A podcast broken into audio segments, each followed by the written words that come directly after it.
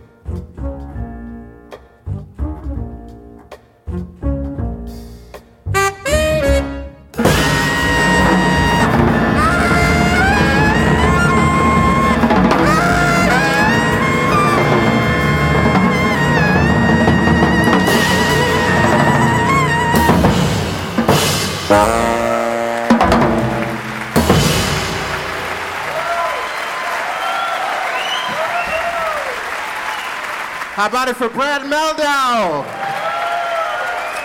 Christian McBride? Brian Blade? Thank you very much.